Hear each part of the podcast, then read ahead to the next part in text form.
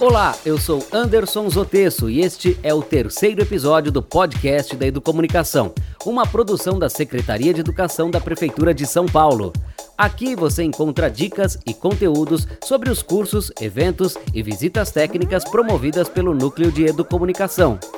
Lembrando que o núcleo realiza cursos durante todo o ano letivo, sempre conforme demanda indicada pelas diretorias de ensino. Portanto, entre em contato com a sua DRE, peça por uma das nossas formações, seja implementando rádio escolar, história em quadrinhos, cinema, imprensa jovem, jornal, fotografia, mídias sociais, fake news e cinema negro.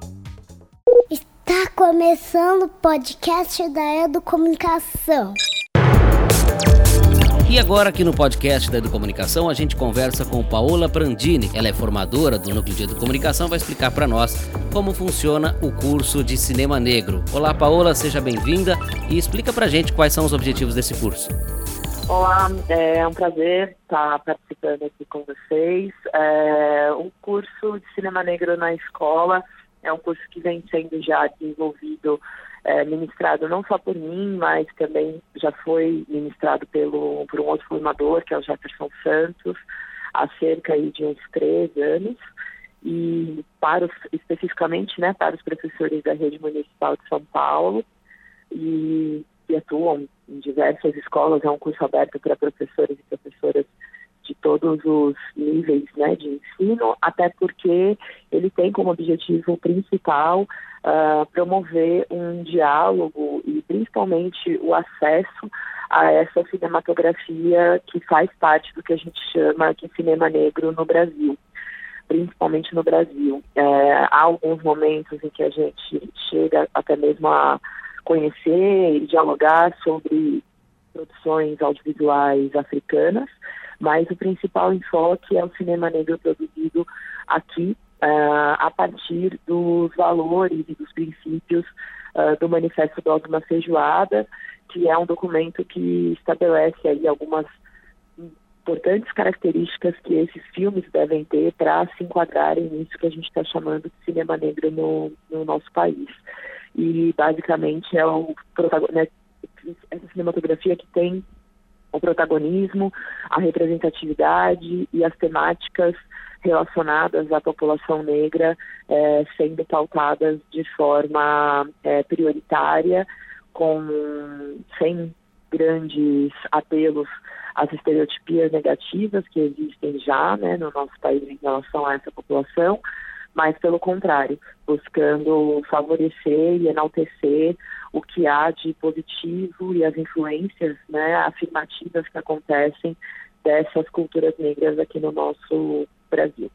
E qual é a importância, então, de se ter essa discussão dentro dos cursos do Núcleo de Educomunicação? É bem importante ter essa discussão junto da Educomunicação, ah, primeiro porque nós temos uma lei federal aprovada desde 2003 e que instituiu a obrigatoriedade para os educadores e educadoras do ensino de história e cultura africana e afro-brasileira como parte de todas as disciplinas do currículo. Então, basicamente, aplicar o currículo hoje é também tratar desses temas. E eu acredito que o cinema, é, de uma maneira geral, é uma linguagem que possibilita né, que a gente saia é, da nossa zona de conforto, que a gente seja é, positivamente impactado e afetada é, por essas narrativas. E quando se trata de um cinema negro no Brasil, esses, esses afetos, vamos dizer assim, esses impactos que acontecem, eles podem ser é, motivadores e inspiradores da aplicação dessa legislação que precisa de fato sair do papel e que ainda enfrenta muitas dificuldades por parte aí de todo esse sistema de educação vigente no nosso Brasil, uh, que, enfim, faz parte de uma cultura em que o racismo institucional é presente. Então, nesse sentido, eu acredito que o núcleo de comunicação cumpre é, o seu papel quando também se coloca, quando também coloca né, essa pauta é, na agenda do dia e quando dá e garante a visibilidade e a legitimidade para essas discussões dentro da nossa cartela de informações. E o que o, o professor, o educador, pode esperar quando vai a um curso desse, quando consegue a inscrição? Bom, basicamente ele vai conhecer uma cinematografia que provavelmente ele teve pouco acesso, porque são filmes que não necessariamente são filmes comerciais, a grande parte desses filmes ainda são considerados filmes que nós chamamos de, de cinema independente. Uh, além disso, ele, essa pessoa também vai poder dialogar e compreender quais as possibilidades e estratégias pedagógicas que ela pode traçar para que essa cinematografia chegue lá na ponta e alcance os estudantes e o corpo né, é, docente da escola e de funcionários também, obviamente, né, pensando que essa escola é um ambiente com uma série de, de atores e atrizes que fazem parte desse percurso pedagógico aí do dia a dia, né, desse, dessa escola. E, além disso, é, essa pessoa que participa, ela também garante ali a, não só a questão né, da, da, da, certificação, que é super importante, é uma política que é, que é essencial né, dentro das políticas públicas que a gente tem na rede, mas também uh, consegue ter uma leitura crítica uh, um pouco mais aprofundada a respeito das relações raciais uh, no Brasil, com um olhar especial para o campo da educação por conta, inclusive, dessa legislação que eu comentei. Uh, e, a partir disso, também é incentivada a não só exibir os filmes nas escolas, mas também criar cineclubes é, ou enfim, rodas né, de discussão sobre cinema negro no Brasil nos seus locais de atuação. Os professores podem passar à vontade sem preocupação com os direitos autorais, por exemplo?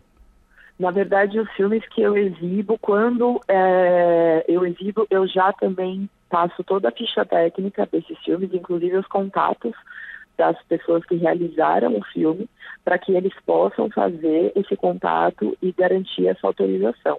Né? Alguns desses materiais já estão no YouTube ou no Vimeo, então aí essa exibição é um pouco mais facilitada, mas quando não, é, eu faço esse caminho, né? E aí, em geral, é, quem vai atrás consegue a autorização, recebe, inclusive, por vezes, a própria, o próprio diretor, a própria diretora do filme na escola, então acaba conseguindo, inclusive, desfrutar né, até melhor dessa exibição do que apenas exibir o filme que está online, por exemplo. E o que acontece com os alunos lá na ponta? Os professores fazem o curso e trazem relatos depois para você. O que você tem ouvido deles? Bom, é, de maneira geral, a gente percebe que há uma inicialmente um estranhamento por parte, né, não só dos estudantes, mas também do, do, do, grupo de professores e professoras, porque, como eu disse, é uma cinematografia que a gente não necessariamente está acostumado a ver. A gente está muito acostumado a ter um olhar para o cinema hollywoodiano, por exemplo, que vai trazer outras estéticas e outros é, tipos, né, de narrar e contar as suas histórias.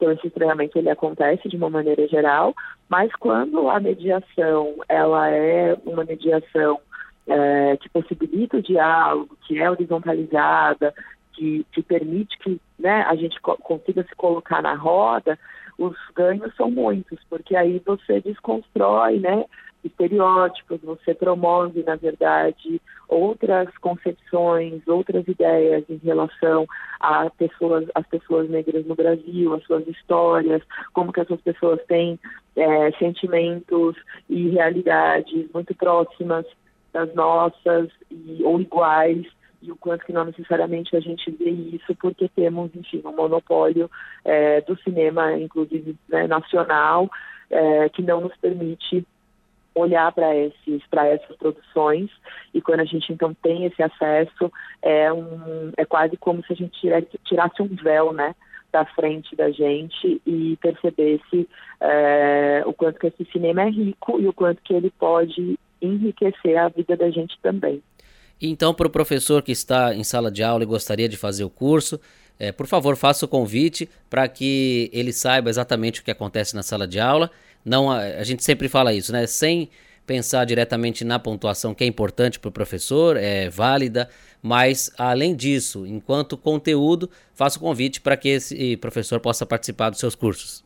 Sim, com certeza. Para mim é sempre um grande prazer ver a sala cheia de pessoas que realmente estão interessadas em, em aprofundar, né, e trocar a figurinha é, sobre, sobre esse tema. E, além disso, também aproveitar que o curso pode ser, como eu disse, uma porta de entrada para um projeto muito maior. E que, com certeza, eu vou estar é, super à disposição e feliz em colaborar para que ganhe novos voos, né, para que a, a, formação ela não se não termine ali no último encontro, mas que ela possa ser contínua e possa ter é, desdobramentos futuros dentro das escolas também. Paula, muito obrigado pela conversa conosco aqui no podcast da Educomunicação. A gente continua destacando as atividades que o núcleo traz e se você tiver mais alguma outra eh, informação, algum relato importante, esteja à vontade para trazer para nós aqui neste podcast. Um grande abraço para você. Obrigada, um abraço. Para saber tudo que o Núcleo de Educomunicação oferece, instale o aplicativo Educom no seu celular. Para baixar, entre em app.vc barra educomsme. Vou repetir, app.vc barra educomsme. O aplicativo serve para Android e iOS. Entre as funcionalidades tem as datas, conteúdos dos cursos, cadastro de novos projetos, acompanhamento da certificação de educadores e muito mais. Lembrando que os cursos Educom atendem a professores, ATS, coordenadores e diretores das unidades educacionais em todos os níveis, desde os centros de educação infantil até a educação de jovens e adultos. Podcast da Educomunicação. Participe do podcast da Educomunicação, mande a sua dica, a sua sugestão, a sua dúvida e nós respondemos aqui. podcasteducom@gmail.com podcasteducom@gmail.com. O podcast da Educomunicação fica por aqui. Até o próximo episódio. Muito obrigado por nos ouvirem. Tchau, tchau.